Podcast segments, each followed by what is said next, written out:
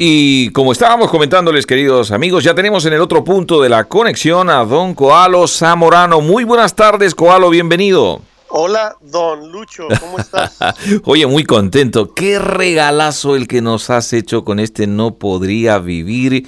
Y así que vamos a estar hablando un poco de este lanzamiento, querido Coalo. Sí, gracias, Lucho. Muchas gracias por siempre apoyarnos ahí con, eh, poniéndonos ahí en, en, tu programación. Y bueno, estoy muy, muy contento de este proyecto, muy eh, sorprendido porque realmente este proyecto no pensé yo que iba a ser tan así, algo tan grande, ¿no?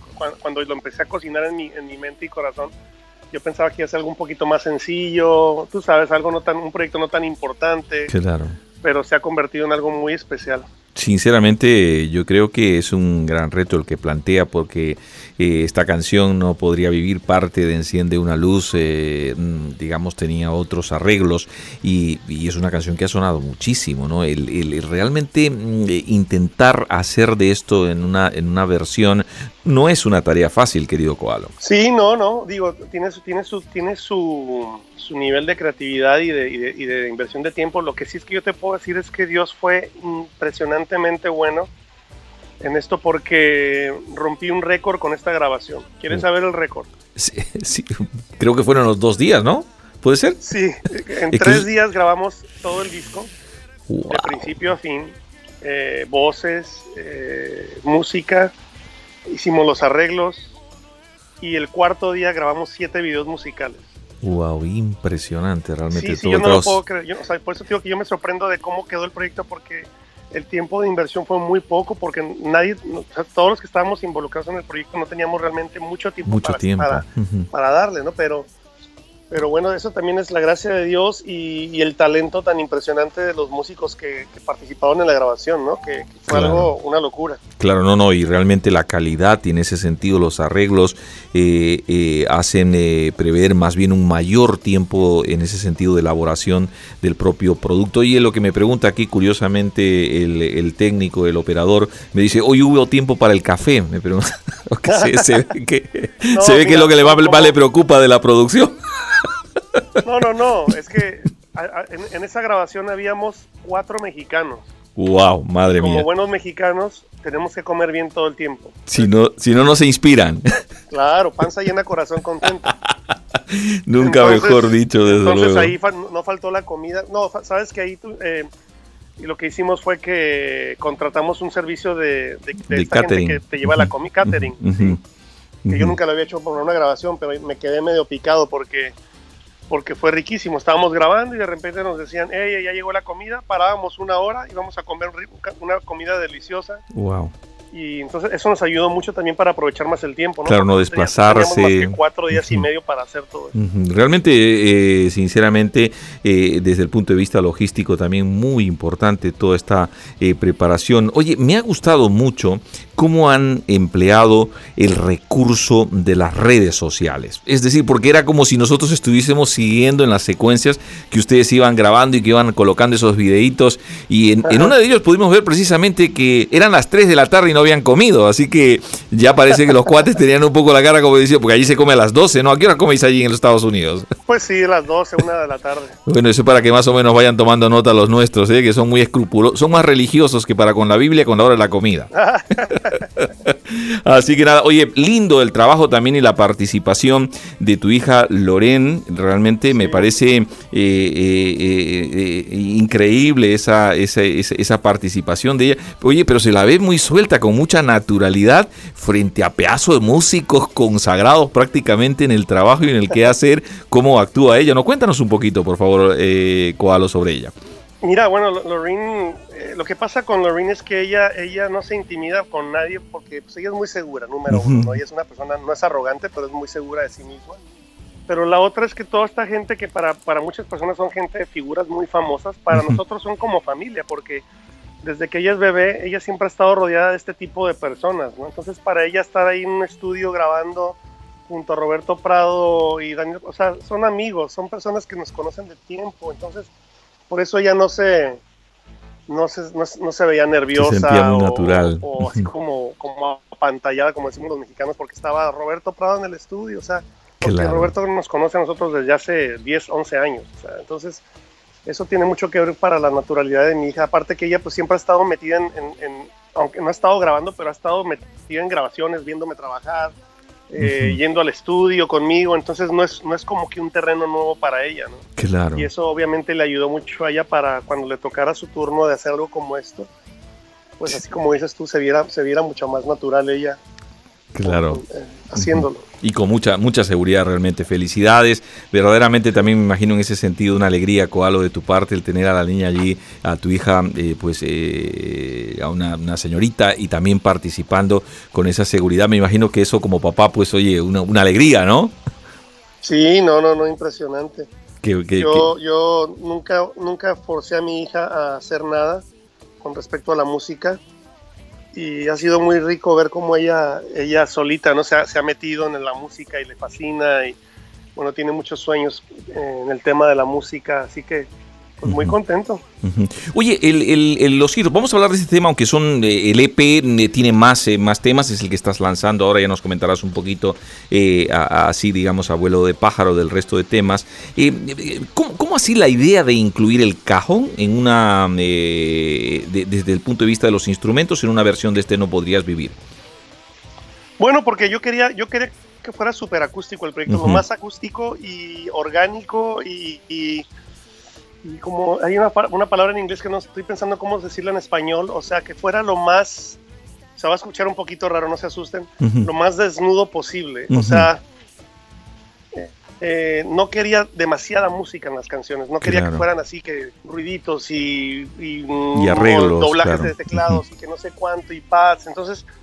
Eh, mi amigo Javier Solís, que es un súper músico también eh, y percusionista, ni se diga, él fue el que yo, le sugerí la idea de que viniera con un cajón y nada más un cajón, shaker y un par de cositas más. Obviamente él trajo, él le agregó más cosas a, su set. Pero ese era el sonido que queríamos, algo bien, bien así peloncito, ¿no? O sea, dos guitarras acústicas, la percusión menor eh, y un piano. Y bueno, pusimos cuerdas por ahí en un par de canciones y, y, es todo, porque así, que, así quería que fuera el sonido del disco. Claro, realmente muy contento en la, el, escuchar ese instrumento allí que tiene su propia gama sonora especial, digamos, como instrumento de percusión, sobre todo porque en cuanto refiere, ya Claudio sabe de qué voy a comentar, es que el cajón es de origen ah, eh, peruano, ¿no? Aunque aquí, lo, aunque aquí los españoles eh, y sobre todo los gitanos dicen que es de origen más bien de, de, de su cultura, ¿no? Resulta ser que en la década del 70 me parece que fue eh, eh, Paco de Lucía, estuvo en la embajada de, Japón y allí vio a Perú Negro, que es precisamente un, grupo folclórico de la cultura negra allí en mi país, porque es un mosaico de culturas, y vio este instrumento y dijo, este instrumento es muy peculiar porque estaban buscando un instrumento de percusión que se pudiese acoplar a ese trabajo con eh, las cuerdas. Y así que mm, se trajeron para acá, ellos han hecho del cajón también un instrumento adaptado un poco a, a, su estilo y unas cosas lindas también que suena y desde luego se mérito no le vamos a quitar, ¿no? Y eso es lo bonito del aporte. Claro. Eh, sin embargo, claro, claro, eso es lo que en alguna medida pues me ha llamado muchísimo la atención. Oye, decir que a pesar de que evidentemente has querido hacer lo más sencillo posible, las armonías son bastante complejas, los juegos de voces que haces eh, con Lorraine, con eh, tu hija, realmente me parece también fantástico, ¿no? Eso ha sido difícil resolver, fácil resolver, ¿cómo ha ido esa línea?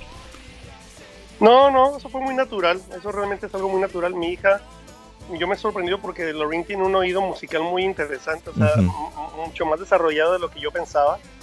Entonces no, no realmente no nos, no nos costó nada crear las armonías o que ella se aprendiera su, armonía o lo que tendría que cantar, porque ella eh, le ha salido muy natural, no sé por qué, ¿verdad? Pero, pero le ha salido muy natural. No, no, pero desde luego, se nota, se nota, oye, voy a decir algo, de pronto esto no te vaya a sonar bien, pero oye, la verdad que la genialidad está, se te nota que en ese sentido esa, esa gracia que Dios te ha dado en la composición, nos quedamos sorprendidos con Dani, disfrutamos un montón de la canción, desde luego, eh, porque la gran curiosidad que ocurre es, bueno, y a ver cómo va a sonar esto, ¿no?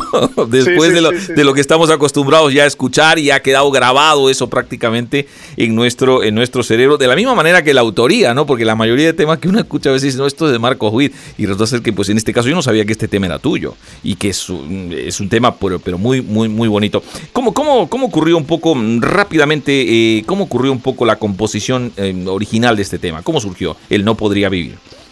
Mira, esta canción la, escribí por allá del 98, por ahí, y este, y, no, la, escribí en un tiempo libre que tenía en el estudio, no, tenía realmente mucho que hacer en el estudio y, y, la canción nació así muy, salió muy natural, no, no me esforcé mucho en escribirla. Eh, yo en esos años estaba, estaba muy metido con un, un proyecto mío personal que se llamaba BCB, Vida, Camino y Verdad y, yo creo que de ahí viene el sonido original de esa canción, ¿no? porque la canción es así media rockera original, sí. en el arreglo original, y yo andaba muy rockero en esos años. Y, pues yo creo que de ahí así fue como salió el estilo, ¿no? La letra, te digo, fue, casi todas mis letras que yo escribo en mis canciones son realmente vienen de, mi corazón, no vienen nada más porque se me ocurrió una, una frase que quería escribir.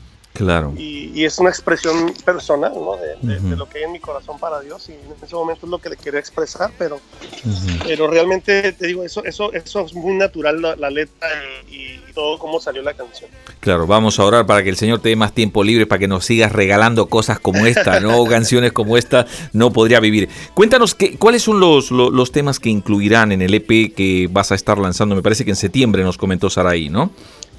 Sí, eh va a estar, bueno, Damos Honor a ti es otra de las canciones que van a estar, en el EP. Eh, Jesús eres mi buen pastor. más que palabras. Dame de beber. Cosas poderosas. Eh, Santo, que es una canción no tan viejita, pero también ya tiene sus, sus añitos, sí, sí, sí, claro. Em, y otra canción que se llama Eres Rey, también que es una canción muy significativa quería que grabara. Y hay una canción que no, no quizás no sonó mucho, pero yo la cantaba mucho en Lakewood cuando estaba cuando era director. Sí, director de alabanza allí en Lakewood, que durante un tiempo pues Dios también le permitió. de un medley, ¿no? Hicimos, hicimos dos medleys, son ¿Cuál, es esa canción? ¿Cuál? Lo que se cortó justo ahí no, no, no, no, no, escuchamos. Oh, perdón, la canción se llama Con todo mi ser. Ah, claro, sí, sí, lo hemos escuchado y cuando te hemos seguido en las sesiones eh, de Lakewood. Em, y, bueno, el lanzamiento será entonces allí en Expolit, este querido Cualo, ¿cómo está esto? Cuéntanos. Sí, el, lanzamiento oficial será el 16 de septiembre, que es durante las fechas de Expolit. y, ahí, ahí, lanzaremos el proyecto completo. Y bueno, yo voy a, yo voy a andar por ahí eh, haciendo un poquito de, medios, ¿no? Y, saludar a la gente y ahí vamos a andar. Claro, pues ahí estaremos contentos nosotros en algún momento. Si tienes un huequecito, ya sabes, visita a los amigos, no te olvides de nosotros y que puedas eh, también traer aquí esos saludos lindos a tu audiencia de Dinamis en Radio. Bueno, desde el punto de vista de redes eh, sociales, ¿cómo han dado todo este? ¿Qué resultado habéis obtenido de todo esto que han estado compartiendo? Que por cierto, hoy la canción, esa, damos honor a ti, perdona, la, la canción esa es tuya, Gualo. Sí, Oye, qué canción para más tremenda. La escuché precisamente en, la, eh, en, los, en los vídeos que estaban, que estaban conectando y no me salió de la cabeza la canción. Y a tal punto de que pasaron varios días. Qué tremenda canción, te felicito. Oye, ¿esa también ocurrió así en un momento de un tiempo libre o no? ¿Cómo? Esa también ocurrió en un tiempo libre, digo. Sí, sí, sí. Pues que lo que te digo es que todas, casi todas las canciones que yo he escrito han salido así, ¿no? No las he escrito porque me, pedían una canción para un disco, sino nacieron en, mis tiempos libres o de estar con el Señor y después fue que la gente, Marcos o otras personas necesitaban canciones y yo les presentaba estas canciones, ¿no? Pero no, no, no las escribía pensando en un disco específicamente. En redes sociales, ¿cómo, ¿cómo anduvo todo este proyecto y, este trabajo? ¿Estaban contentos realmente? ¿Les habría gustado hacer alguna otra cosa más? Cuéntanos. No, muy, muy contento. La gente lo ha recibido muy bien. ha habido un poquito de gente, tú sabes, que siempre están los, los que saben más que uno. Y entonces... Eh, ellos me mandan sus opiniones muy, muy, muy honestas, por no decir otra palabra. Este, de, por qué no les gustó y que, hubiera cambiado todo esto y que por qué puse las velas y, y que qué canción tan aburrida y bueno. Ay, qué pena. muchos de esos comentarios yo la verdad los tengo que pasar por alto porque si no pongo atención me deprimo, pero, pero la verdad es que yo, no, gracias a Dios, que yo todo lo que hago, pues yo lo hago pensando en número uno en agradar a Dios, ¿verdad? Porque Él es el que me dio el talento, a Él es al que le debo esto, no a nadie más. que le guste mi familia, que le guste mi esposa, que le guste mis hijas y de ahí todo el mundo, bueno, si no le gusta, pues ya, ya, ya no hay problema, ¿no? Entonces, es así como lo, lo, tengo que procesar, ¿no? Porque si le pongo, te digo, si le pongo mucho, mucha atención a esto, eh, sería horrible, ¿no? Lo claro, que uno tiene claro, que claro. vivir. Y la gente, la verdad que la gente no se toca el corazón para decir cosas por las redes sociales. Eh, yo sé que si los vieran personas, muchas de esas personas que hacen sus comentarios tan terribles, eh, no, no te lo dirían a la cara. Claro. Porque yo creo que la mayoría de esa gente que hace eso no, no, no, no habla a la cara, sino se esconden detrás de una computadora, ¿no? Ujú, Bueno, ya ujú. me desahogué aquí contigo un poco. No, bueno, eh, es que es comprensible. Bueno, me está diciendo que nos quedan ya dos minutos, querido Koalo. Así que eh, lo que tengas ya para añadir, querido hermano, a esta entrevista. No, pues muchas gracias a todos ahí en España. Amo este país muchísimo y, y les doy gracias por siempre apoyarme, por estar ahí al pendiente de lo que estamos haciendo. Y nada, invitarlos a que vayan a YouTube, que vayan y busquen mi video Yo no podré vivir, que lo compartan, que se lo muestren a sus amigos y que sea de inspiración para sus vidas, ¿no? Que como un amigo me escribió el otro día, hace un par de días que vio el video y le recordó que él es la razón que me impulsa a seguir. Me dijo, mano, yo necesitaba escuchar eso hoy. Y Wow. bueno, eso, eso, eso les deseo que, que recuerden que Dios es el que nos impulsa Claro. a seguir adelante. ¿no? No nos puede- nuestra motivación debe ser siempre Jesús, más allá de lo que podemos o no, o no logramos hacer. eh, nuestra motivación siempre debe ser que lo hacemos para Dios. Yo no